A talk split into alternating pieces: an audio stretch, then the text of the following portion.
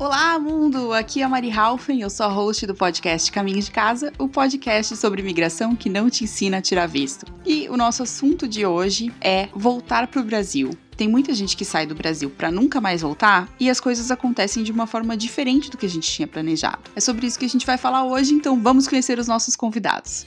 Oi, meu nome é Gabriele, eu sou de Curitiba. Eu morei por três anos em Milão achando que ia morar para sempre, mas há cinco anos eu moro em São Paulo. Oi, eu sou o Gustavo Shows. Eu voltei há pouco tempo para o Brasil, depois de uma experiência de quase quatro anos morando em Barcelona. Além disso, já fiz um intercâmbio também para os Estados Unidos, outro intercâmbio de seis meses para a Austrália. É, e nesse momento falo de Florianópolis, no Brasil. E aqui é Mari Halfen falando de Curitiba, lá e de volta outra vez. Uma referência nerd.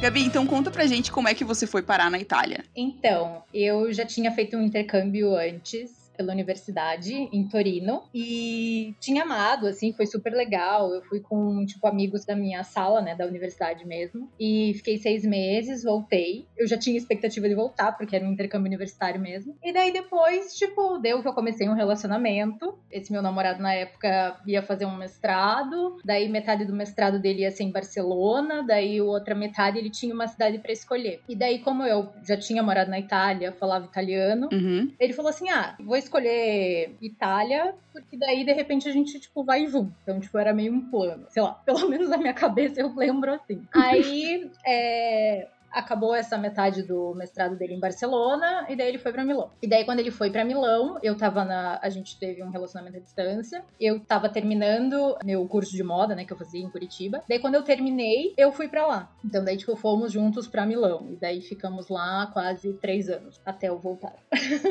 Sim. E quanto tempo vocês ficaram nesse lance de relacionamento à distância, assim? Cara, que eu me lembre foi tipo um ano? É, eu acho que foi um ano, mais ou menos. Eu acho que foi até mais, cara. Na minha cabeça era até mais. Nossa, amiga, eu preciso real fazer contas. Agora, porque eu não lembro, assim. Eu acho que foi um ano, um ano e pouco, talvez. Porque, assim, eu fui pra lá, eu fiquei seis meses. Aí depois eu voltei pro Brasil, fiquei seis meses no Brasil e depois eu fui de novo. É, por isso que na minha cabeça eu acho que foi mais tempo, porque você voltou, depois você foi de novo, né? Isso, exatamente. Tipo, eu fui pra lá, acho que era 2012, e foi tipo um auge da crise na Europa, assim, tipo, eu não achei trabalho nem nada. Daí eu voltei, porque eu falei, cara, não tá dando, né? Tipo, ficar gastando em euro, sendo que eu não tinha nem euro ganhando. Aí eu voltei, fiquei seis meses aqui, Daí deu seis meses, eu falei, ai, foda-se, eu vou tentar ir de novo. Daí eu tinha achado um curso lá para fazer na minha área também. Aí voltei para lá, achei o curso e achei trabalho e daí fiquei. E você, Shows, como que você foi parar na Espanha? Bom, eu fui parar na Espanha. Na verdade, eu nunca tive assim o plano específico de ir para Barcelona. Eu fui porque eu passei no mestrado lá. Por sinal, foi o mesmo mestrado, é, na mesma universidade que o ex-namorado da Gabi. Tava pensando nisso agora enquanto ela contava, contava a história, até coincidência. Gente, o mundo é muito pequeno, né, cara? Exato. Na verdade, assim, eu já tinha tido outras experiências fora do Brasil. Eu fiz um intercâmbio quando eu tinha 19 anos na Austrália, fiquei seis meses lá. Depois eu fiz um outro intercâmbio nos Estados Unidos durante seis meses, quando eu tinha acho que 25 anos, em Boston, na, nos Estados Unidos. Assim, sempre me preparei para. É, é eu gostei muito da minha experiência, minha primeira experiência fora, meu primeiro intercâmbio fora. Gostei muito de viver essa experiência. Uhum. Então eu pensei, quero ter uma vida assim, quero fazer isso mais vezes, né? É, e aí, quando surgiu a oportunidade do mestrado, dentro dentre das possibilidades de universidade que tinha, o curso em Barcelona era o mais legal. Uhum. É, e Barcelona é uma cidade incrível também. Então, então as coisas acabaram se conectando e aí é, fui para lá. E depois, quando o mestrado terminou, eu recebi uma oferta de emprego. Então eu fui com os planos em aberto. Eu falei para os meus pais que ia ser só um ano, né? eles criam aquela, aquela expectativa, né? Ah, você vai, mas você volta, né? E eu, eu sempre na minha cabeça tenho que eu, eu vou decidindo as coisas de acordo com, a, com as oportunidades. Se elas forem surgindo, eu vou aproveitar as oportunidades. Então, me ofereceram um trabalho e eu acabei ficando. Sim. Faz quanto tempo que você voltou? Bom, parece que faz muito pouco tempo, né? Porque no meio desse retorno teve a pandemia, esse mundo paralelo, apocalíptico. Eu voltei no final de. Eu voltei em novembro do ano passado, novembro de 2019. Vai fazer um ano. É, mas de vida real real no Brasil foram muitos poucos meses, né? Porque eu voltei, aí eu fiz atividades normais de ir pro bar, teve carnaval e de repente, pá. Foi aquele momento de, nossa, voltei, daí você revê os amigos, daí final de ano, carnaval, e tipo, o mundo acabou e é isso. Exatamente. E até, na verdade, é bom que pelo menos eu voltei porque eu tô em casa agora. Pelo menos eu tô com os meus pais aqui se acontecer alguma coisa. Eu tenho uma coisa de hospitais também, assim, que eu, eu conheço normalmente, sempre vou nos hospitais. É... Quê? Não entendi. Sabe, eu tô muito preocupado com a minha saúde. Então, todos os lugares que eu faço intercâmbio, eu conheço o sistema hospitalar. Eu sempre vou nos hospitais. Não assim, oi, vim conhecer o hospital. Ah, tá. Né? É, eu fiquei assim, nossa, turista de, de hospital, que bizarro.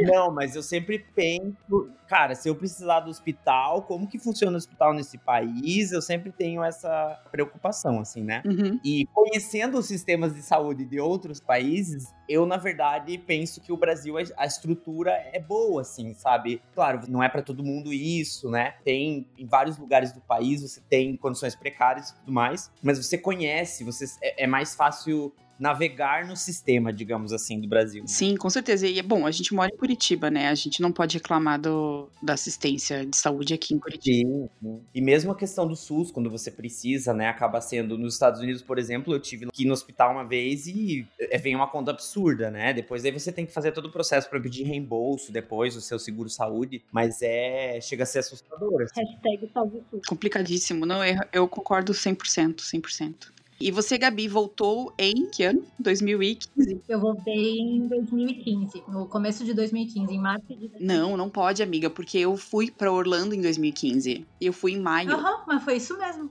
Eu voltei em março, aí eu fiquei, tipo, três meses em Curitiba, e daí eu já vim pra São Paulo. E nisso você foi pra Orlando. Hum. Foi no mesmo ano.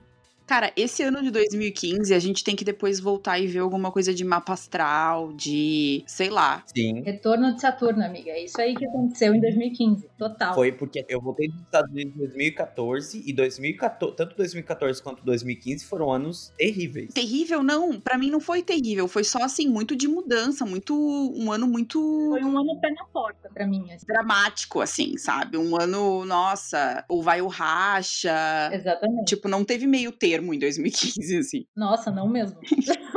Vamos falar um pouquinho das expectativas que você tinha quando você foi pra lá. Bom, como eu falei, eu fui em duas etapas. Então, assim, a primeira eu fui uma aventura, sabe? Tipo, eu terminei o meu curso em Curitiba, fui pra lá do tipo, cara, vou, sei lá, vou- vamos começar uma vida, vou atrás de trabalho, ele tava terminando a universidade. Então, tipo assim, era tudo novo, assim, era tipo uma reviravolta, sabe? Eu, tipo assim, eu sou uma pessoa muito teimosa, então quando eu coloco uma coisa na cabeça, tipo, não é Cristo que me tire. Então, assim, o meu pai foi uma pessoa que ele não tava apoiando 100%, assim, mas ele, obviamente, falou, vamos lá, ok, você quer, mas saiba que eu não estou 100% de acordo.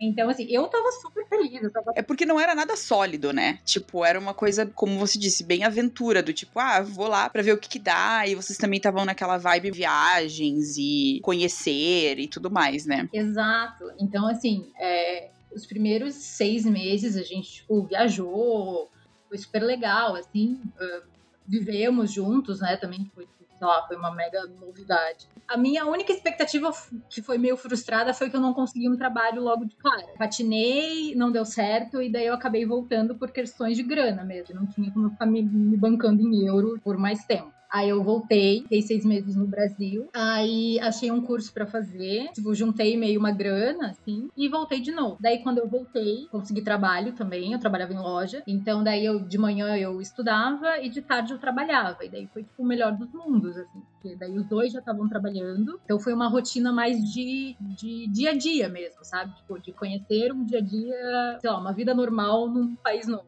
sabe? É, mas a minha expectativa era assim, não, vai dar certo, é aqui que eu quero ficar.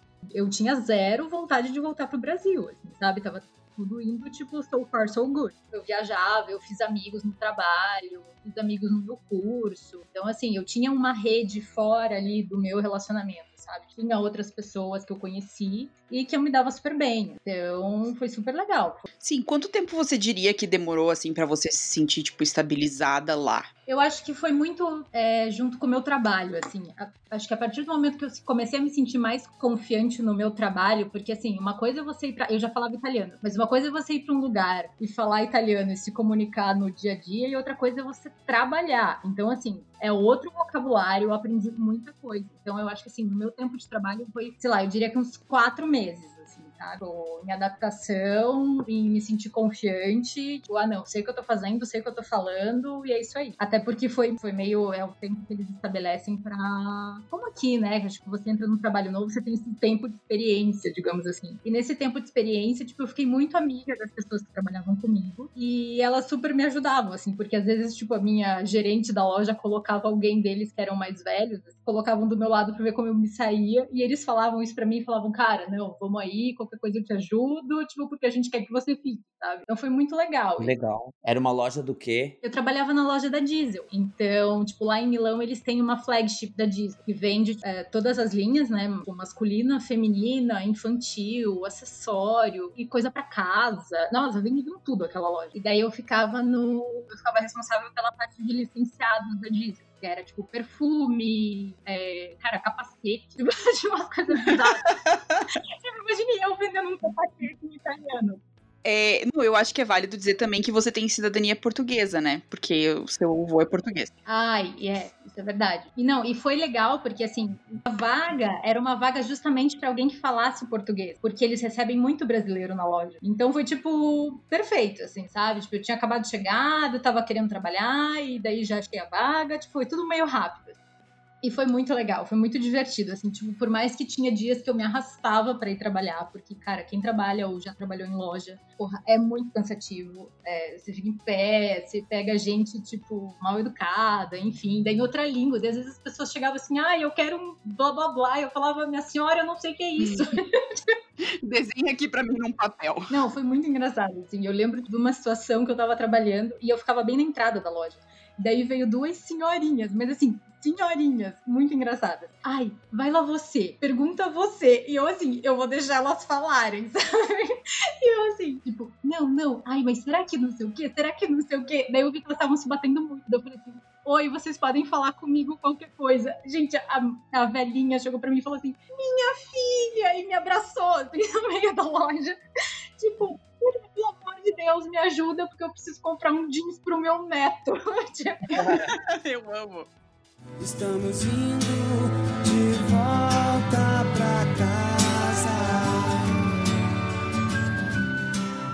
shows, conta um pouquinho então, vamos voltar para o que a gente estava falando antes da questão de, bom, você falou que você foi para fazer o mestrado, né? E meio que nessa vibe se rolar rolou, vamos ver o que que dá. É, eu fui com a mente aberta para as oportunidades que fossem surgir no caminho, né? A princípio, eu conversei com os meus pais, falei, não, eu vou ficar um ano, depois eu vou fazer o mestrado, ver o que acontece e tudo mais. Uhum. Mas aí surgiu a oportunidade de ficar mais tempo lá e eu fui ficando. E à medida que eu fui ficando, eu fui gostando, fui fazendo amigos. Você começa a ganhar euro, né? Daí a vida fica boa também. Morar na Europa tem as suas vantagens. Mas de qualquer forma, eu, como eu já tinha tido outras duas experiências fora, e a segunda experiência, que foi quando eu morei nos Estados Unidos, foi bem traumatizante, assim, voltar pro Brasil, eu tinha na minha cabeça que quando eu fosse voltar, eu queria voltar um pouco mais estruturado, né? Então, na verdade, a oferta de trabalho foi maravilhosa, porque eu pensei, bom, mesmo que eu não fique aqui no longo prazo, eu vou começar a me organizar financeiramente, porque no dia que eu volto, se um dia eu precisar voltar ao Brasil, eu quero voltar mais tranquilo. E foi o que não aconteceu na, na segunda vez, né?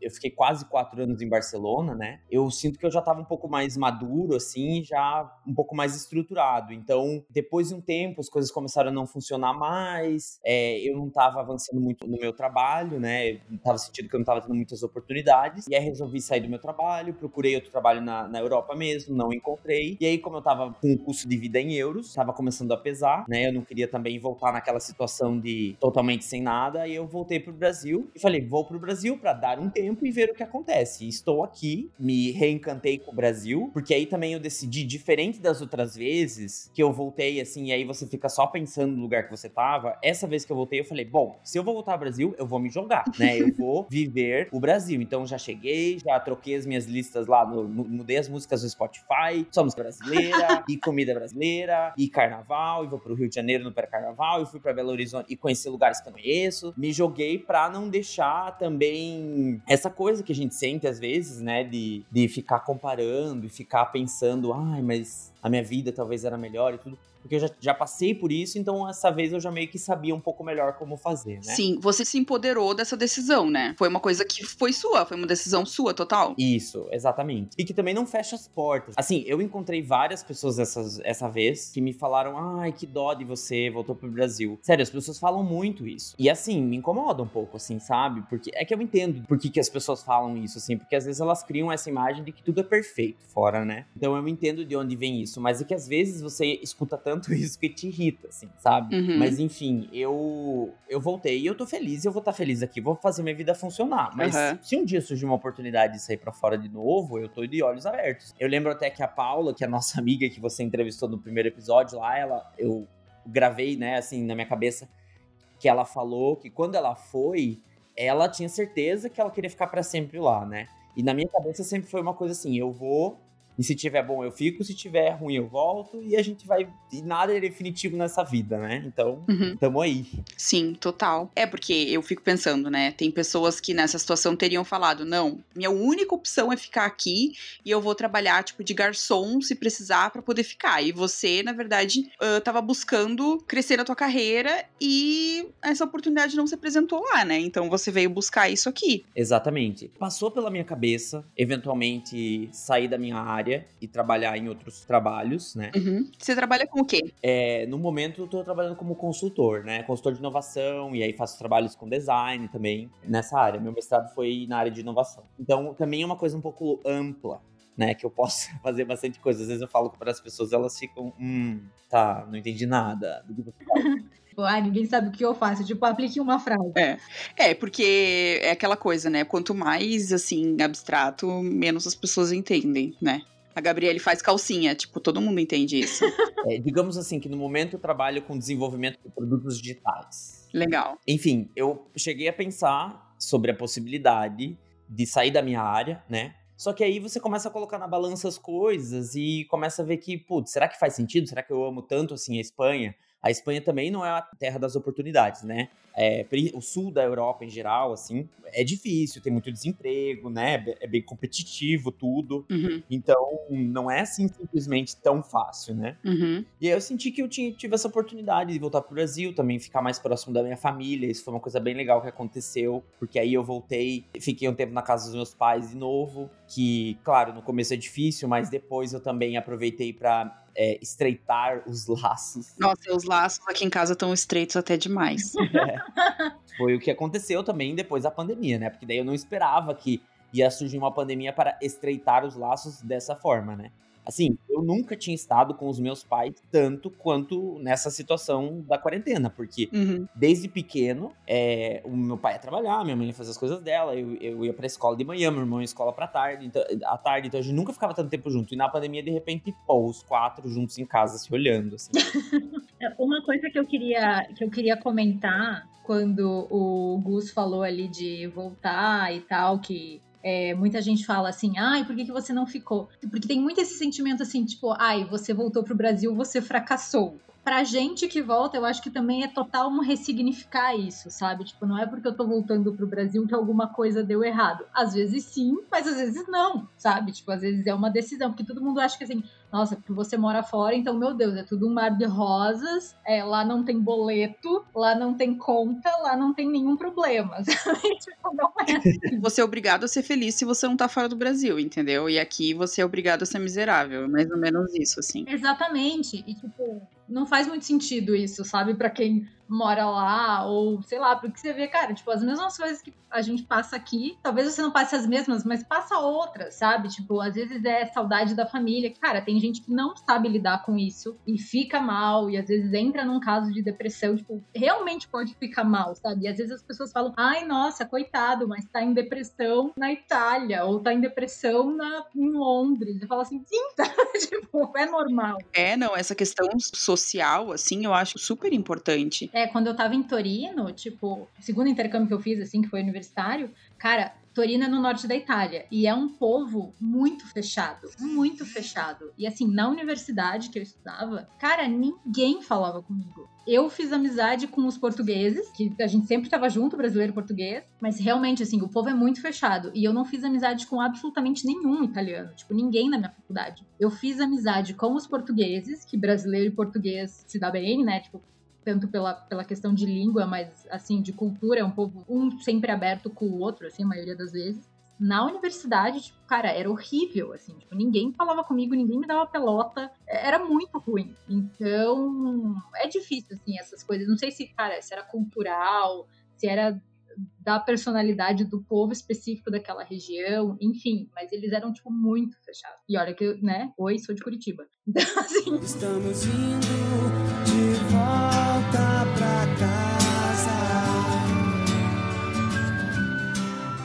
Gabi, então conta pra gente como é que foi a tua volta, porque o Shows falou um pouquinho, né, que essa questão, tipo, foi uma decisão dele e foi bem baseada na, na questão profissional e tal. Conta como é que foi a tua experiência, o que que aconteceu que você resolveu voltar. Amiga, eu vou ser bem direta. Minha, minha decisão, que não foi bem uma decisão, né, foi um pé na bunda. Então, assim, voltei porque o relacionamento não deu certo. E, cara, é real, é vida real. Tipo, acontece que né, a minha história talvez seja um pouco mais triste que a do Shows, que decidiu voltar porque ele quis. Eu não queria, mas. E foi muito engraçado, assim, porque quando eu falei, né, decidi, ah, não, então eu vou voltar, foda-se, tipo, não quero saber. Muita gente falou assim, ai, por que, que você não fica? Por que, que você vai ter que voltar? Eu falei, gente, eu tô terminando um relacionamento, eu tava cagada, tipo, eu fiquei muito mal, eu fiquei super abalada. Por que, que eu vou ficar na mesma cidade que a criatura, sendo que, assim, todo o meu suporte emocional tá no Brasil?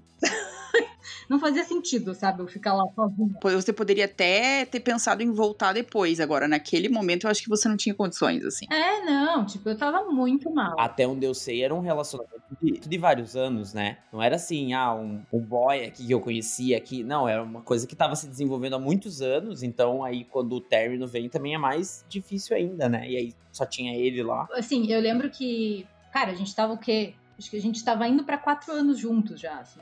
E eu lembro que, assim, vários amigos meus, tipo, da loja, né, que eram italianos, falavam: não, você fica lá em casa, tipo, sabe, super fofos, assim. Que eu podia ter feito a louca e falado: não, beleza, eu fico na sua casa, então, morando. Me ofereceram, assim, sabe? Eu fiquei, nossa, cara, quando que eu ia imaginar? Porque eu criei uma base de amizade desse início, sabe? Porque eu achei muito legal, assim, da parte deles também. Tipo, não, fica aqui em casa, não tem problema imagina. Eu falei, cara, não, não tem como. Eu preciso, tipo, da minha mãe dos amigos. Tipo, não, não, não tem como. Daí eu voltei. Então, assim, tipo, não foi um término, ai, feliz, de boa, assim, ah, então, vou voltar. Não, ai, somos amigos. Não, não foi. Não. foi, tipo, bem ruim, na verdade. E daí eu tenho uma história engraçada para contar, que foi, tipo, no aeroporto, na minha volta, dentro do avião. Eu tava assim, cagadíssima, trocentas mil malas, assim, humilhada, assim, empurrando o carrinho, chorando, aquela cara horrorosa, enfim. E tá, beleza. Eu sentei no avião e tinha uma menina do meu lado. Tipo, uma menina, dava pra ver assim que ela era mais novinha e tal. Mas ela chorava muito, muito. E daí eu falei, cara, coitada, vai que aconteceu alguma coisa, né? Aí eu virei pra ela e eu falei assim: tá tudo bem? Você precisa de alguma coisa? Ela assim, ai, eu tô voltando do meu intercâmbio em Malta. Cara, eu assim, ó humilhada. Daí ela assim, e você, aconteceu alguma coisa? Aí eu falei assim, ah, então, eu levei um pé na bunda e eu tô voltando pro Brasil. Aí ela vira pra mim e fala, é, você tá pior que eu. Cara, isso é pra gente ver como tudo é uma questão de perspectiva, né? Cara, muito, muito, assim. E ela, assim, ela colocou um headphone, ela tava escutando, assim, David Guetta no talo. Eu fiquei 10 horas no avião escutando David Guetta, assim, meu Deus. E ela, assim, chorando loucamente. Eu falei, coitada, cara, às vezes ela tava sofrendo tanto que nem eu, sabe? É, e, e aquela coisa, né? Se você for pensar assim, né? Que, por que, que a pessoa chora quando ela tá voltando do intercâmbio? Qual que é o motivo? É porque eu acho que às vezes, quando você tá numa situação de intercâmbio, por exemplo, não é a vida real, né? E eu acho que você tá levando aquele tombo de que você viveu aquele, aquele momento surreal. Claro que às vezes no começo do intercâmbio é difícil, é ruim, blá blá blá blá blá, mas geralmente ele termina no, no auge. E aí você você tem que voltar pra vida real e tal, blá blá blá. blá. Só que você já você tava na vida real, né? E aí você levou o tombo da vida real, que é aquele tombo, é aquele tombo fudido mesmo. Eu me lembro porque eu fui buscar a Gabi no aeroporto quando ela chegou. Sim. E era muita mala. Bem legal você ter ido receber a Gabi, né, no, no aeroporto, porque eu acho que, ainda mais quando a pessoa vem assim, meio desestruturada, com 700 mil malas, né, porque daí, ne- nessas situações também, as pequenas coisas começam a irritar. É, e assim, Gabi, você falou, ah, que a minha volta foi positiva. Realmente, agora, a- a- essa volta última de Barcelona foi um pouco mais tranquila, mas a, a vez que eu voltei dos Estados Unidos, eu voltei muito desestruturado, assim. E não querendo fazer aqui uma competição de, né, do show de horrores Quem tá mais fudido? teve a pior volta. Mas assim, eu sou uma pessoa que eu nunca choro na minha vida. São pouquíssimas coisas que me fazem chorar. E aquele intercâmbio eu voltei chorando no avião assistindo, sei lá, Toy Story. Uma coisa assim, sabe? Toy Story 3, porque se for o 3 é bem triste mesmo. É, se for o 3 não tem problema. Era um filme da Disney, assim, sabe? Um super bobinho, digamos assim. E eu tava lá e um, o cara, assim, do meu lado olhando, assim, né? Tipo, meu Deus, tá tudo bem com essa pessoa.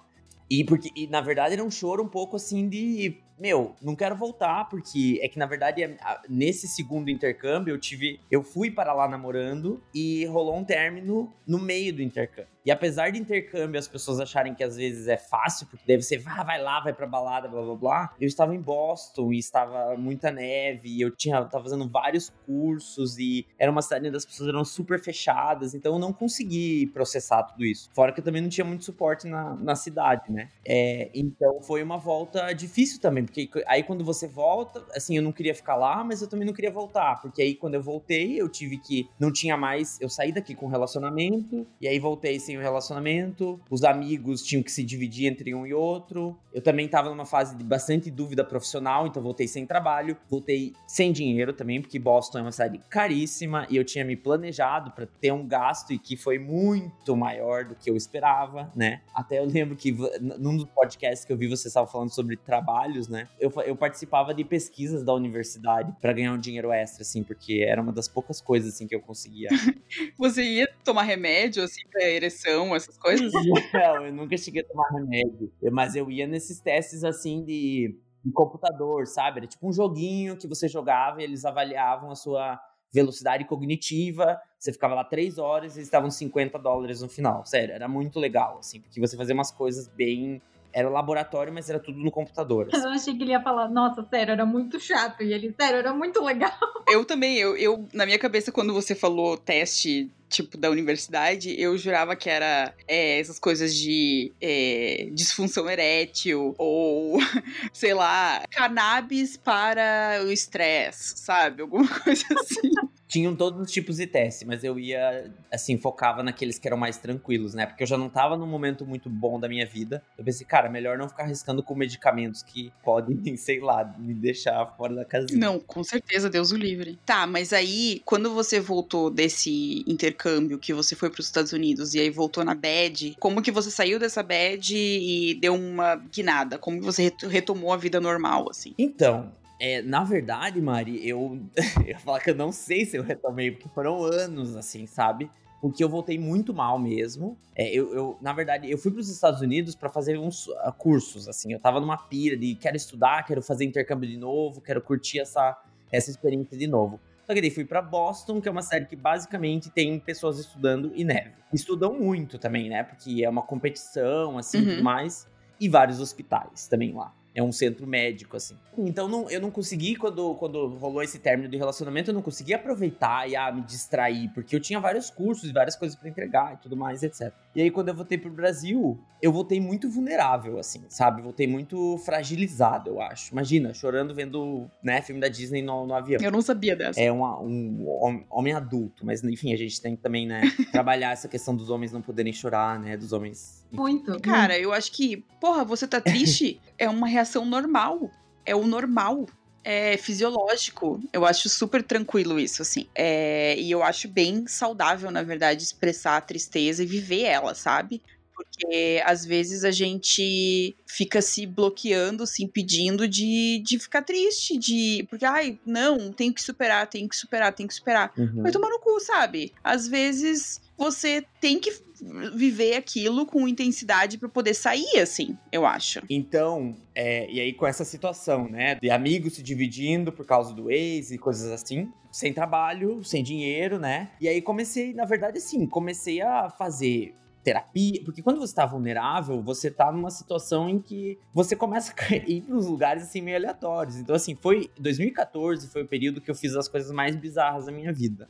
700 mil terapias, tudo que era tipo de terapia, eu falava, cara, eu vou nessa terapia ver qual que é. E eu fazia todas as terapias que existem, terapias que a pessoa falava, fiz leitura de aura, foi quando eu fiz o meu primeiro mapa astral, né? E não tô falando que não existam profissionais bons que façam essas coisas, óbvio que tem, mas quando você tá vulnerável, você vai em cada portinha que abre, você vai lá fazer e ler seu futuro, né? Nossa, eu sou a pessoa que eu mais caio nessa, eu sempre caio nessa. Toda vez que eu tô numa encruzilhada da minha vida, cara, passou uma mãe de santo, sortista, cartomante na minha frente, eu tô tipo, pelo amor de Deus, me diz o que, que vai acontecer. Exatamente. E aí, tipo, um pouco mais é, curso de teatro, fiz um pouco de tudo, assim. Inclusive, eu tava até comentando com a Gabi, né? Que foi quando rolou aquela história da, da mãe do yoga, né? Que foi um dos momentos que me fizeram falar assim: ok, estou indo longe demais, né? A mãe do yoga? É, tem uma história que é da mãe do yoga, que é bem bizarra, que é uma história que aconteceu comigo. Eu comecei a fazer yoga nesse, nesse período. Eu já fazia alguns, já tinha feito algumas práticas de yoga. E aí eu voltei para o yoga, mas eu fazia num lugar que era muito. Não era o yoga, assim, só que vão aquelas tiazinhas, o pessoal fit, aqueles yogas tipo Los Angeles, assim. Era um yoga místico, era. Tipo yoga de doutrina, de guru, assim, essas paradas. É, tinha vários gurus, fotos de gurus na parede, as chivas e os. Enfim. E a, a instrutora do yoga era uma pessoa super inspirada, assim, super inspirada, que eu digo criativa. Certo. E aí eu fui numa prática, e nessa prática ela mandou as pessoas fazerem duplas, e, faz... e era um yoga em dupla. Então você fazia exercícios em dupla, um apoiava o outro, um levantava o outro, coisas assim. E aí no final, para ela fazer uma prática de carinho, alguma coisa assim, não sei o que, que ela queria fazer com aquela prática, mas ela tava super inspirada. Ela quis fazer um roleplay, né? E aí falou assim: bom, agora vocês nas duplas, uma pessoa vai. Vocês vão é, reencenar o amor que uma mãe dá para um filho em duplas. Ok. E uma pessoa vai ser a mãe e outra pessoa vai ser o filho. e aí a mãe vai fazer carinho no filho. E daí eu falei, gente, como assim? E eu, eu enfim, tava com uma mulher, né? Fazendo da- a prática, sendo uma mulher, era uma mulher mais velha, daí, naturalmente, ela foi a mãe. Ela falou, ah, não, então você é a mãe. E eu falei, bom, eu vou ser o filho. E daí, assim, ela tava, de repente, ela tava fazendo carinho em mim, assim, como se eu fosse o filho. É muito bizarra essa história, cara. Parabéns. Muito bizarro. Só que assim, não tinha como sair daquela situação, né? Porque já tava no final da prática, as pessoas estavam ali, enfim. Uma era uma experiência, assim, sabe? Daí eu falei, cara, mas assim, nada a ver, sabe? Tipo, eu não tô tão mal. Chega de explorar, chega de fazer coisas diferentes, né? Enfim, até hoje eu, né, no final, assim, terminou, eu agradeci ela pelo carinho, obrigado, mãe, né, do yoga. Mãe do yoga. Ai, eu amo essa história. Pode acontecer a mãe do yoga ouvir esse podcast. é, e daí ela mandar uma mensagem e falar assim: reencontrei meu filho, preciso te ver de novo, filho do yoga. Tô precisando de carinho. Estamos indo de volta pra casa. É muito real, assim, que a gente fica muito aberta a experiências, assim, quando você volta. Porque eu lembro que quando eu vim pra São Paulo, eu conheci algumas pessoas, né, tipo, que, que são do nosso círculo de amizades aí em Curitiba, que moram aqui. E assim, eu comecei a sair numas baladas meio alternativas, tipo, todo final de semana eu tava saindo e tal. E aí, cara, eu tava lá na balada e chegava uma altura da balada que alguém ficava pelado. a primeira vez que eu vi, eu fiquei super chocada. Nossa, eu lembro muito dessa sua fase. É, e daí eu fiquei, gente, nossa, pelado. Mas assim, ok, a pessoa não fazia nada, ela só tava pelada curtindo a vibe. Eu falei, ok, tá lá o pelado. Aí saía de novo, daí rolava outra pessoa pelada, ou algumas peladas, mas assim, gente, elas nunca estavam fazendo nada, elas estavam assim. Dançando, curtindo. Daí, cara, eu internalizei que assim, beleza, a pe- pessoal em São Paulo, quando sai, fica pelado, entendeu? Tipo, então tem. Não, e eu amo que começa a acontecer com uma certa frequência e você começa a achar que é normal, sabe?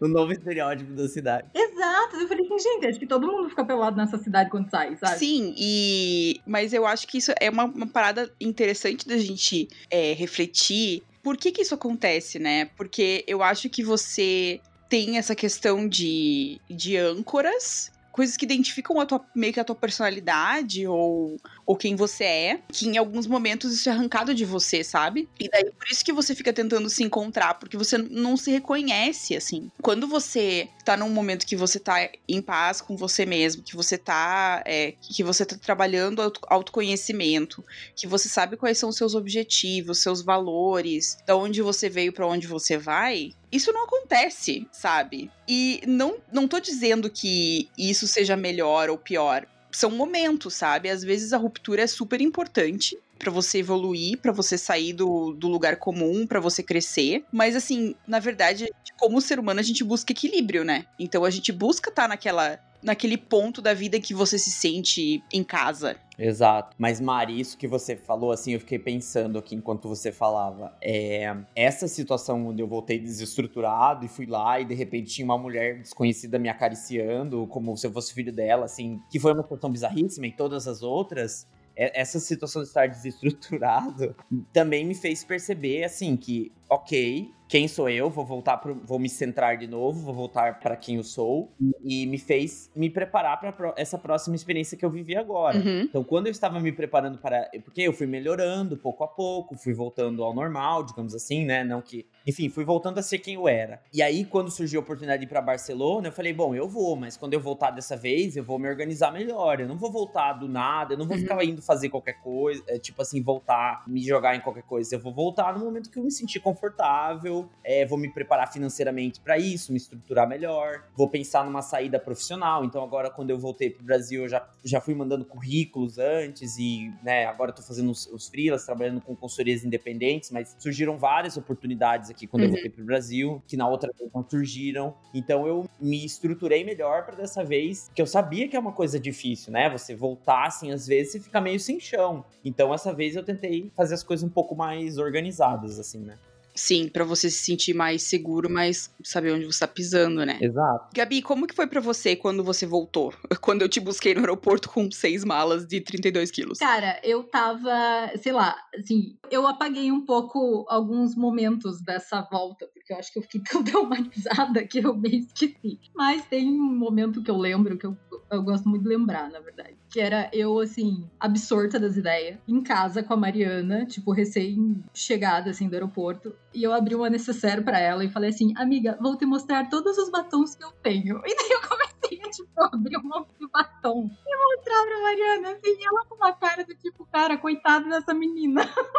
Mas, enfim, eu estava, né, muito abalada, é, desestruturada. E, cara, durou bastante, assim, o meu processo. Não foi um processo muito é, fácil de absorver e de move on. Eu lembro quando eu voltei, é, eu voltei para Curitiba, né? Que é onde eu sou. Sei lá, deu um tempo, eu falei, tá, beleza, eu preciso trabalhar, eu preciso fazer alguma coisa, né? Tipo, tocar minha vida. E assim, eu nunca mandei tanto currículo na minha vida. Eu sou designer, né? Eu sou estilista de lingerie. Eu tinha feito um curso em Milão é, de modelagem de lingerie. Então, assim, toda e qualquer marca do Oiapoque ao Chuí, eu mandei currículo. Daí eu falei, cara, mandei pro Ceará, mandei pra Santa Catarina, mandei pro interior do Paraná. Nossa, mandei assim pra um monte. E daí, por último, eu mandei pra Valizer, que é onde eu trabalho agora, né? Que é em São Paulo. E assim, como a Valizer é uma marca grande, eu falei assim, jamais que vão me chamar, né? Tipo, mas enfim, vou mandar aí. E mandei. E isso. Não, você tem que falar como você mandou. Que eu acho que essa é a parte mais bizarra, mais incrível. É, então, é, eu não tinha o contato de absolutamente ninguém, assim, tipo, sei lá, site de vaga, eu era super desatualizada, porque morando fora, sei lá, essas coisas, tipo, tem um set, tipo, ah, esse ano agora você faz LinkedIn, esse ano agora você vai para um outro site, sei lá, enfim, eu sempre fui muito alheia a esse, esse tipo de coisa. Aí eu peguei e falei, cara, vou no bom e velho TAC, Serviço de Atendimento ao Consumidor. Para, mentira. Socorro, Gustavo. Aham, amigo. Aí eu entrei no saque e eu falei assim: Oi, você tem um e-mail para enviar currículo? Aí alguém me respondeu assim: pode mandar nesse mesmo. Aí eu falei assim: nossa, vai cair num buraco negro meu currículo, né? Aí eu falei, bom, ok. Aí fiz um e-mail bonitinho, tipo, ah, meu nome é Gabriele, papapá, estou voltando de uma experiência, aquela floreada que a gente dá, assim, quando a gente faz curso fora. E mandei. No outro dia, eu acordo, oito e meia da manhã, com uma mensagem assim, Oi, Gabriele, recebi aqui o seu currículo, porém não estou conseguindo é, visualizar o anexo. Pode me enviar novamente? Fulaninha zero. Eu falei, mentira! Cara, eu amo essa história porque eu acho que isso é muito Maradona, assim, a mão de Deus, sabe? Porque, cara, a chance disso acontecer é minúscula. Nossa, muito. Não, gente, não tinha nem vaga anunciada, sabe? Porque assim, eu tava me dando o trabalho de ver se tinha vaga anunciada das marcas e não tinha nada. Tipo, eu falei, vou mandar na sorte. Aí, isso era oito e meia da manhã, eu pulei assim da cama e falei, meu Deus, claro. E tipo, mandei de novo. Aí deu, tipo, sei lá, umas duas horas. A pessoa, né, que era tipo minha ex-chefe, falou assim: Ah, eu gostei do seu currículo, queria saber se a gente pode marcar uma entrevista por Skype. Eu falei, gente, tipo, que louco. Aí fiz a entrevista. Isso era março. Eu voltei no começo de março, então isso devia ser, sei lá, metade de março. Aí passou, sei lá, três dias. Ela me escreve, tipo, me manda um e-mail falando assim: Ai, Gabriele, conversei com o meu diretor, a gente quer marcar uma entrevista com você aqui em São Paulo. Aí eu fui, eu fiz a entrevista, aí, tipo, deu tudo certo. No outro dia eu já, já fiz exame admissional e daí em junho eu comecei. 1 de junho eu comecei. Cara, eu acho que isso é muito, tipo, louco, porque você foi aquela pessoa que você voltou embaixo, assim, do pano de chão, sabe? E realmente, assim, é, você não tinha nenhuma indicação, você não tinha você não conhecia ninguém que trabalhava com isso, você tinha, sei lá, um sonho e você, sei lá, deu um tiro muito no escuro, sabe? E aí é aquele momento que você fala assim, cara, olha só, nem tudo é uma merda, porque deu errado, entre aspas, na verdade, livramento, né? Mas assim, não deu certo o seu relacionamento, ok. Não deu certo a sua vida lá, ok. Mas assim, tinha uma porta aberta que você só pôde enxergar quando você tava no ângulo de visão certo, sabe? No fundo do poço.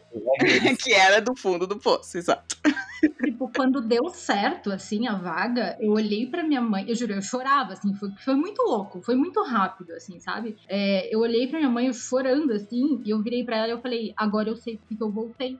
Porque, tipo, cara, o sonho da minha vida era trabalhar com isso. No último ano do meu curso de moda, que eu me especializei em lingerie, eu falei, cara, é isso que eu quero trabalhar, tipo, essa porra que eu quero fazer na minha vida. E, tipo, eu virei pra ela e falei, cara, agora eu sei porque eu tive que voltar. E ela, assim, super feliz. E eu falei, ok, here we go again, sabe? Tipo, vamos fazer outra mudança, porque, tipo, em dois meses eu tava me mudando pra São Paulo. E daí, quando eu cheguei aqui em São Paulo, cara, para mim, a minha experiência em São Paulo, agora sim, eu chamo de casa, para mim é o lugar que eu moro eu tenho a minha referência de casa aqui mesmo. Foi como se eu tivesse assim chegando em outro intercâmbio, sabe? Sim, porque foi um recomeço total, né, amiga? E assim, eu falo isso de coração, assim, porque você sabe que você é minha irmã. O maior orgulho da minha vida, porque você conseguiu um emprego na área que era o que você queria, você se tornou uma pessoa independente, sabe? Você foi morar sozinha, sozinha, você e Deus pela primeira vez. E tudo, tudo na sua vida mudou. Foi muito da água pro vinho, assim, né? Nossa, nossa, totalmente, assim. Cara, foi muito louco, porque eu morei, eu, eu fiz coisas aqui, eu jamais, não digo jamais teria chance, mas assim, tipo, morando fora eu não teria experiência, sabe? Tipo, eu acho que as pessoas têm a ideia que elas só vão ter uma puta experiência se elas, tipo, mudarem de país, mas, tipo, cara, vir para São Paulo foi a maior prova de que, cara, você mudar 600 quilômetros, uma cidade para outra, já muda tudo. Então eu acho que é muito o que você tá disposto a fazer também, sabe? Tipo, eu acho que a questão física, claro, em outro país é outra cultura, são outras dificuldades, mas você mudar de cidade, às vezes pode ser tão importante quanto, sabe? Pode ser uma mudança tão significativa quanto um outro país. Sim, porque eu acho que tem a questão de você mudar, a,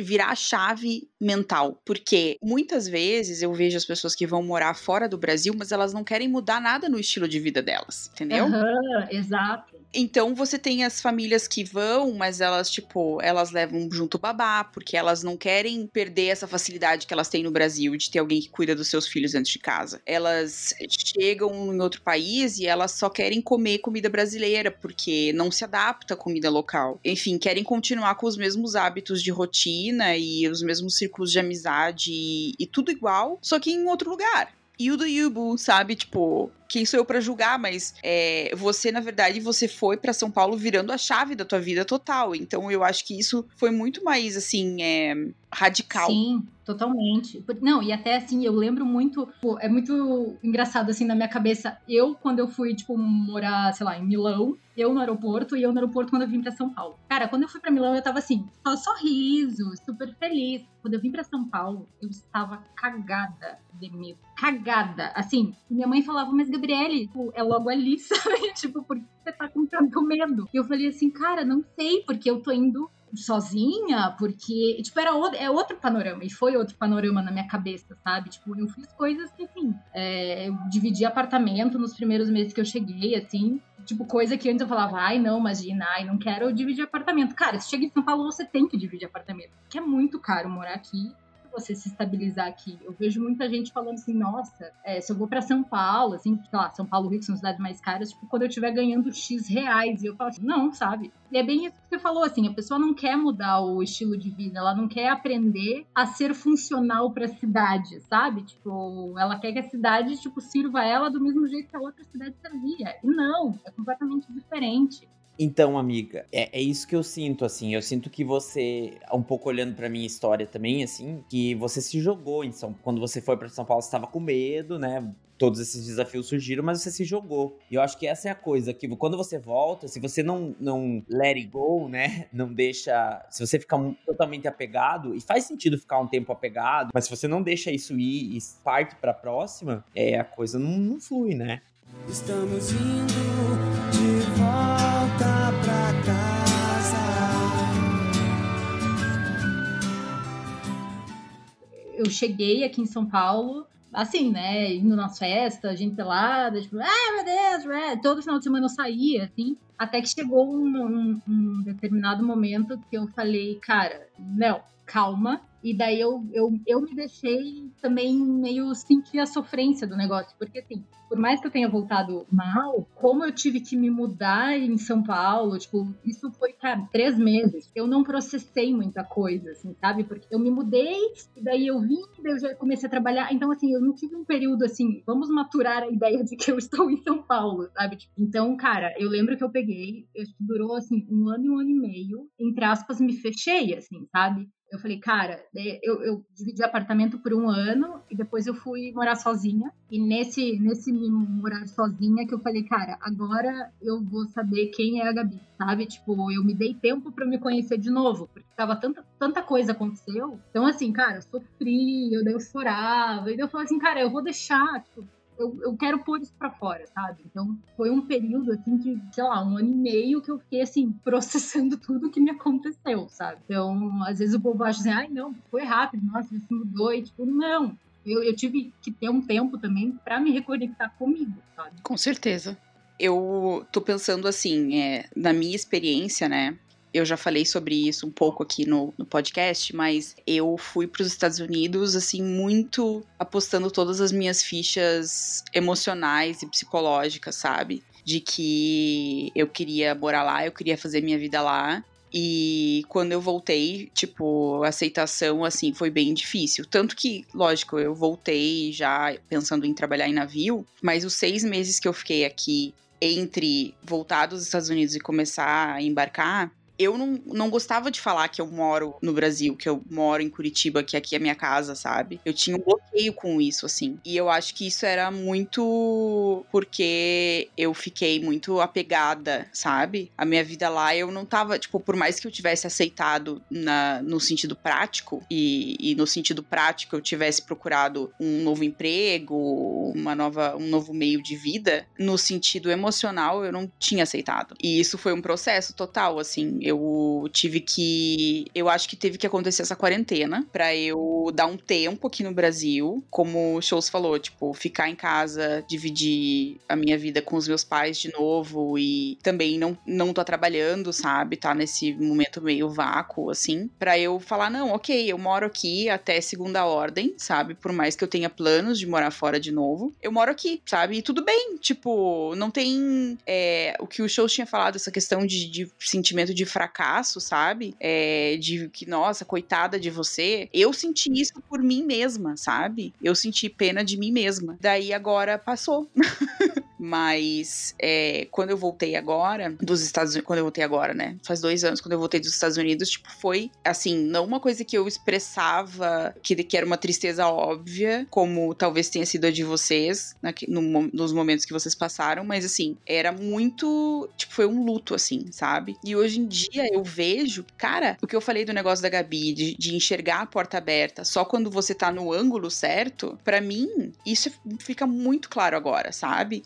Porque essa porta de imigração para os Estados Unidos nunca teve aberta para mim. Só que eu só pude enxergar isso depois de passar por tudo que eu passei e ver outras pessoas passando por outras coisas, sabe? A agora, né, a pessoa que eu sou, eu consigo entender que, meu, essa porta nunca esteve aberta. Eu bati nela, eu esmurrei ela, eu peguei um machado para tentar derrubar ela, mas ela nunca iria se abrir. Eu poderia ter derrubado a porta e, tipo, falado assim: não, eu vou ficar aqui nos Estados Unidos Unidos ilegal. Mas eu nunca quis ser ilegal, sabe? Isso nunca foi um caminho para mim.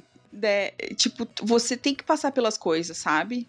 Não, e assim, é, o que eu acho, tipo, falando meio da minha experiência, porque foi todo um relacionamento e tal, não me arrependo, não, viu? Tipo, das decisões que eu tomei, é, de tudo que, sei lá, fiz. Porque, cara, eu acho que é, é, meio que você falou, assim, a sua decisão de não ter ficado ilegal, tipo, tudo isso culminou, cara, pra gente ser quem a gente é. Tipo, as nossas decisões, tudo que a gente fez, nós somos um amontoado de, de decisões e de opções que a gente tem e experiências que a gente passa, sabe? Sim, e eu penso que, assim, essa questão de trabalhar em navio, para mim, ela tá contribuindo demais na minha vida, sabe? É, eu acho que é uma coisa que desde novinha eu queria fazer. E que bom que eu não fui trabalhar em navio nova demais, porque eu acho que eu não ia ter condições psicológicas. Mas assim, é, eu, eu tenho muito orgulho do, da minha vida hoje. E é uma coisa que eu sei que é foda pra caralho, sabe? O que eu faço. E é uma experiência que muito poucas pessoas têm na vida. Então, assim, que bom que eu tô passando por isso, sabe? Eu, eu nunca. É, eu nunca mais vou ser a mesma pessoa. Assim como cada tombo que a gente leva na vida transforma, sabe? Eu acho assim também que a gente tem uma tendência, eu tenho esse perfil pelo menos, e olhando para vocês, eu acho que vocês têm também, esse perfil da gente querer decidir. Ah, agora eu vou para cá e minha vida vai ser um sucesso, e agora eu vou para cá e vai dar certo, agora eu vou para os Estados Unidos, agora eu vou para Milão e vamos fazer isso acontecer. E o que eu tenho aprendido com as bordoadas da vida é que assim, eu tô muito filósofo, né? Não, eu também. Hoje eu tô inspirada. Deixar a vida te levar. Zeca Pagodinho, né? Deixa a vida te levar. Porque às vezes a vida te leva para um caminho que você você insiste, insiste, insiste numa coisa e, cara, a vida tá te falando, não é isso. Isso não é para você. Olha pro lado, vai pro e a gente volta daí no, no, nesse ponto do ângulo que você falou. E aí quando você olha pro lado, tem uma coisa super legal do seu lado te esperando. E aí para finalizar o, o, o momento poeta é que tem aquela frase do, da época do Orkut, né? Que falava que a felicidade é como uma borboleta. Quando você menos espera, ela pousa no seu ombro. Uma coisa assim, né? Não! uma coisa assim. Aquela frase, borboleta sempre volta e no meu jardim sou eu. Sabedoria popular. É isso aí, sabe?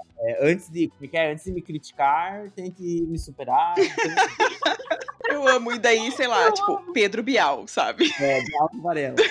Ai, cara, que delícia. Não, mas é, eu acho que, tipo, cara, isso faz muito sentido. Eu tenho falado muito sobre isso ultimamente. Eu acho que cada vez mais eu enxergo isso, cara. Por que, que a gente luta tanto contra a maré? Não tô falando de, ai, ser uma pessoa passiva e aceitar, sabe, relaxar e gozar. Não é isso é, a gente é cabeça dura às vezes, sabe? Demora a aceitar, reconhecer quando, tipo, retirar os exércitos, sabe? E isso não quer dizer que a gente, tipo, perdeu a guerra, sabe? Eu tô amando essas expressões hoje. É, mas é que, tipo, o objetivo não era aquele. Eu, eu penso assim, né? Qual que é o objetivo? A gente precisa pensar no objetivo da vida. O que, que a gente quer na vida? E o que a gente quer na vida não é morar em tal lugar ou ter aquela casa, ou aquele emprego, ou aquilo. Tipo, não é tão específico, sabe? É o que você falou, cara. O que a gente busca é o quê? É a felicidade. E por que, que a gente coloca na cabeça, às vezes, que a felicidade tá, ela mora em um determinado endereço? Não é bem isso. Às vezes a gente passa por isso com relacionamentos, a gente acha que, nossa, se eu terminar com fulano, meu mundo caiu. Pô, eu só vou ser feliz com aquela pessoa. Ou eu só vou ser feliz se eu ganhar X por mês. Ou eu só vou ser feliz se é, eu tiver filho, ou eu só vou ser feliz. Cara, não é assim. A gente não pode ficar adiando a felicidade porque tal coisa não aconteceu Faz sentido? Não, super, amiga. Porque, cara, se você fica nessa, você não é feliz nunca. Se as coisas nunca acontecem, sabe? Então, assim, enjoy the process. Vamos ser felizes durante o processo, porque é uma ilusão, sabe? Tipo, crescer é uma ilusão. Tipo, ai, não, você tem que.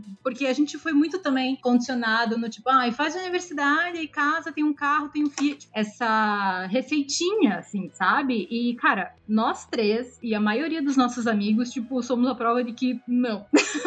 tipo, que existe outra forma da gente ter outras, não sei se ambições, não sei se é essa a palavra, mas assim, tipo, a vida não é feita só disso, sabe? Tipo, tem 500 outras mil, mil coisas que a gente pode buscar. Se a gente também não quiser buscar nada, tudo bem. O que eu falo, cara, eu acho que no fundo, no fundo, todo mundo só quer estar em paz e independente da decisão que você tomar e do que você, sei lá, quer pra sua vida. Estamos indo de volta pra casa.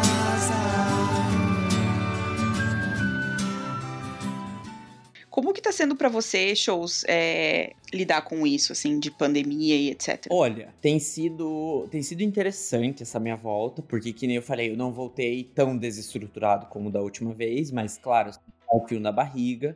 E, querendo ou não, é, você constrói uma narrativa da sua vida, né? Então, a minha narrativa da, da minha vida, a última, pelo menos, era... Estava morando na Europa, fui fazer um mestrado, me, me ofereceram um trabalho, né? Tava progredindo no trabalho e eu tava pensando, pô, vou ficar aqui pra sempre. E aí tava começando a viajar cada vez mais, conhecer cada vez mais pessoas. Então a, a narrativa tava indo numa direção. Então você abrir mão disso é, um- é- também é um pouco complicado, né? Mas aí, que nem eu te falei, eu voltei e, e me joguei, assim. Tentei me. Ok, agora estou no Brasil, então vou aproveitar o Brasil. Vou viver o que, o, o que há de melhor no Brasil.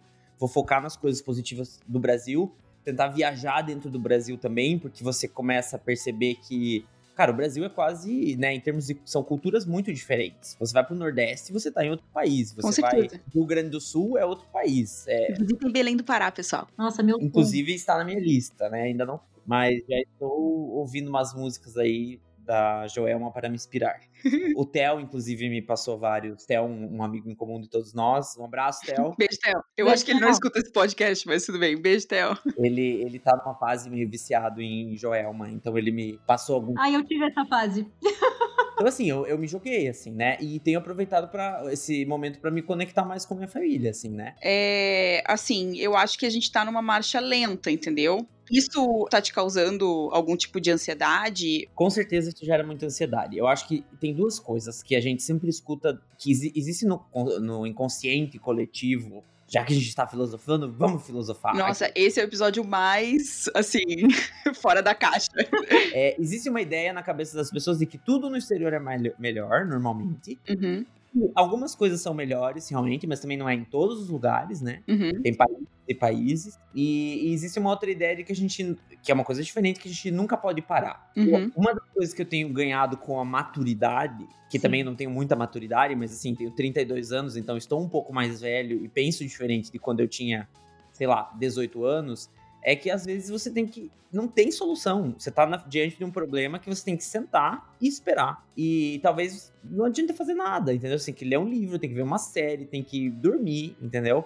Né? E até a coisa funcionar. Então, só que isso gera muita ansiedade numa cultura que nem a nossa, né? Onde a gente foi criado pra estar sempre produzindo e performando e trabalhando e É, e que eu acho que o, tipo, a gente tem que entender que o caminho, seja lá qual for ele, ele não é linear. Ele não é um movimento retilíneo uniforme, sabe? Você vai e volta na caminhada. Você. E isso que você falou de tipo, ah, e também se você não, não souber o que você quer, também não tem problema. Tipo, nesse momento da minha vida, eu tive que aprender a falar assim, cara, eu não estou andando pra frente nesse momento. Eu tô simplesmente vivendo o presente. Por quê? Eu tô sem trabalhar? Sim, tô sem trabalhar. Eu acho que em outros momentos da minha vida isso teria me enlouquecido. É, e daí eu olho pra minha volta e penso assim, cara, mas eu, eu tô sem trabalhar, mas eu tô passando zero dificuldade financeira. Que bom que, o, que os últimos meses de trabalho eu consegui me preparar financeiramente pra ter um dinheiro guardado e até agora não me faltou, graças a Deus. Eu tenho uma família que tem uma estrutura que eu não preciso me preocupar com onde eu vou morar ou o que, que eu vou fazer, meu Deus. é, até quando eu tenho condições de esperar, eu tô tranquila financeiramente. Eu acho que é, simplesmente ficar parada nesse momento tá também me ensinando, sabe? Que eu não, eu não preciso estar numa correria para as coisas acontecerem para ontem, sabe? Então, assim, eu tava conversando com amigos agora, porque eu tô fazendo um trabalho relacionado a pessoas que estão buscando emprego, fazendo um aplicativo. Amigo, pra... manda e-mail no saque. E é, uma das pessoas que eu conversei me falou assim que, que a pior é a pior situação do mundo. Ninguém tá, tá nessa situação, né? É uma situação ruim, super difícil. E só que às vezes você tem que esperar, não tem o que fazer. E é isso. Então acho que a gente aprender a desenvolver essa paciência de que estar parado também não significa é, estar indo mal ou não estar fazendo nada, eu acho que é um, uma boa sabedoria para para acrescentar para os ouvintes desse podcast. os nossos milhões de ouvintes. Em todos os Ai, gente, mas eu, eu concordo, cara. Eu acho que a gente tem muito essa ânsia, assim, de, de produtividade e do próximo passo ser maior e do uh, de ganhar mais dinheiro e de morar numa casa maior e do seu carro ser mais veloz e do seu celular ser mais moderno, sabe? Calma! E ter mais likes e ter mais seguidores, né? Vamos respirar. Exato.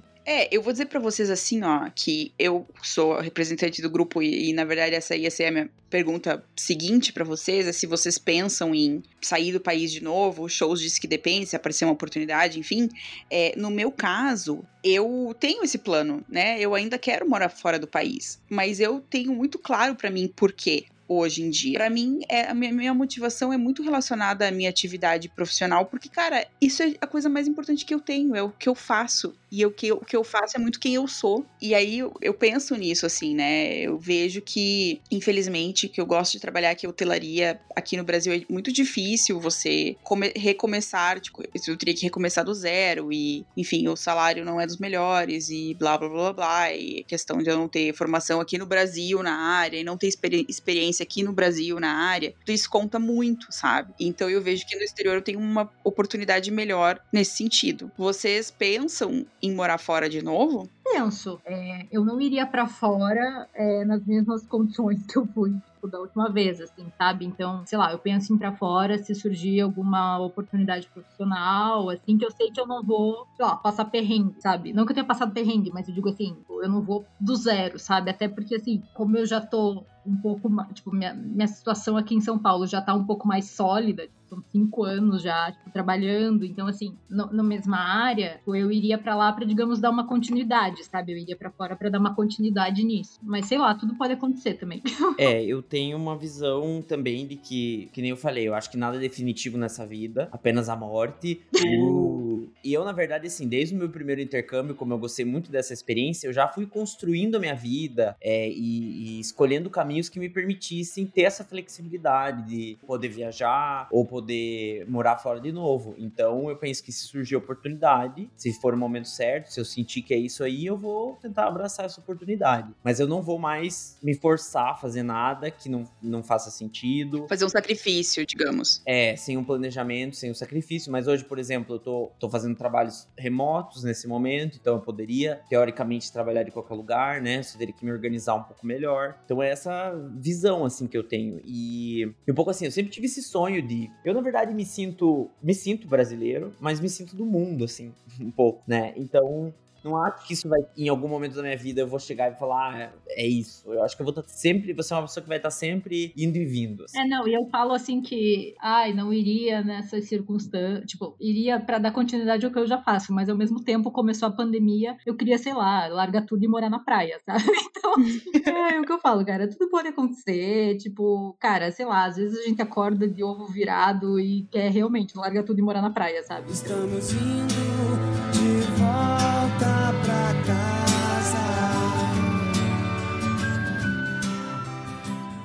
Eu vou deixar aqui uma recomendação para vocês e para quem estiver ouvindo. É, tem um Instagram que chama Projeto Vira Volta. É um casal, né? Ele é francês e ela é brasileira. E eles vivem viajando, assim. Eles uh, fazem bastante viagem. Agora, nesse momento, eles estavam fazendo umas viagens de motorhome, sabe? De. Como que chama aquilo? Trailer.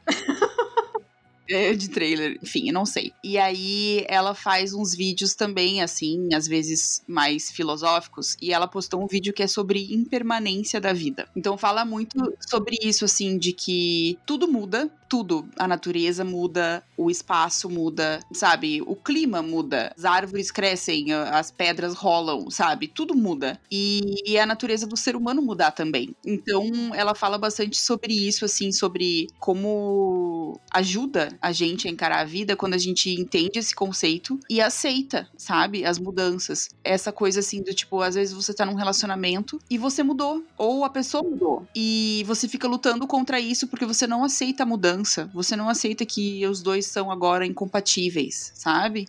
É, ou até mesmo uma amizade que você tenha muitos e muitos anos e você não aceita que hoje em dia não faz mais sentido na sua vida. Não é que a pessoa seja uma pessoa ruim, mas é que só. Não, total. E, cara, lembra muito esses dias que eu fui falar com você, até lembra que eu falei assim, tipo, ai, amiga, eu sou uma pessoa chata. Porque às vezes, cara, eu, eu sinto que eu não conecto mais com certas pessoas que eu conectava muito facilmente antes. E justamente por isso, sabe? Porque, sei lá, eu mudei e, sei lá, eu tenho outras ideias e tudo bem, sabe? Não é, porque, não é que eu não goste mais da outra pessoa ou que, sei lá, eu vou destratar outra pessoa, mas é simplesmente a Gabriele de antes não é mais aquela, tá? Exato. É, é, é outra pessoa. Você quer terminar nossa amizade, Gabriela? É isso? fala, fala no ar, fala na cara de todo mundo. A gente te convidou aqui, na verdade, shows pra te dar essa notícia. Eu queria deixar declarado que a nossa amizade acaba aqui. Obrigada. Eu vou deixar essa recomendação desse vídeo sobre impermanência. Eu vou postar ele no, no Insta também do, do podcast. E eu achei fantástico, cara. Ela é muito didática. Acho que o nome dela é Carol, se não me engano. E daí ela fala bastante sobre isso. E ela fala que, tipo, ela fez um retiro sobre. Ah, eu vou falar tudo que ela fala no vídeo, porque eu sou paia, mas assim, ela fala que ela fez um retiro de meditação. Ai, amiga, eu amo spoiler. É, spoiler alert. É, ela fez um, um, retiro de meditação e desses me retiros é, de silêncio, sabe? E aí você faz meditação por muitas e muitas horas. E ela disse que, tipo, claro que você tem vontade de se mexer e coceiras e tudo mais. E aí a pessoa que tava é, guiando a meditação falava, tipo, cara, não tem coceira que sempre dure que vai durar para sempre. Então você tem que ter paciência até de lidar com uma coceira, porque ela vem e ela vai. Ela vai embora. Nossa, shows. Isso me lembrou muito a nossa guia de yoga, Priscila Leite, que eu e shows fazemos a mesma aula de yoga. Que ela, às vezes você tá fazendo uma postura, tipo, horrorosa. E ela fala assim: essa postura não dura para sempre. É tipo a mesma coisa, sabe? Tipo, aguenta, calma. Exato. Então, essa situação que a gente tá vivendo agora, ela vai passar. E o mundo, talvez ele não seja mais o mesmo, ou talvez ele volte para um equilíbrio, a gente não sabe o que vai acontecer. E a gente também não pode se pegar ao que era antes, nem ao que é agora, entendeu? A gente não pode negar que as coisas estão sempre num flow, sabe? Estamos indo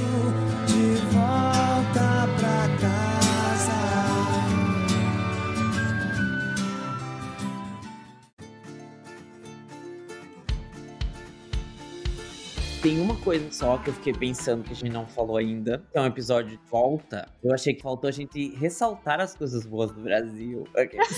Porque assim, eu fiz uma listinha aqui das coisas que eu amo no Brasil, porque eu pensei, caso você perguntasse, enfim, uma listinha de coisas que, cara, só tem no Brasil, entendeu? A gente podia falar sobre isso, eu pensei. Sim, é, vamos, vamos ver essa lista. Você fez uma, uma lista por escrito? Mariana, Gustavo tem um doc.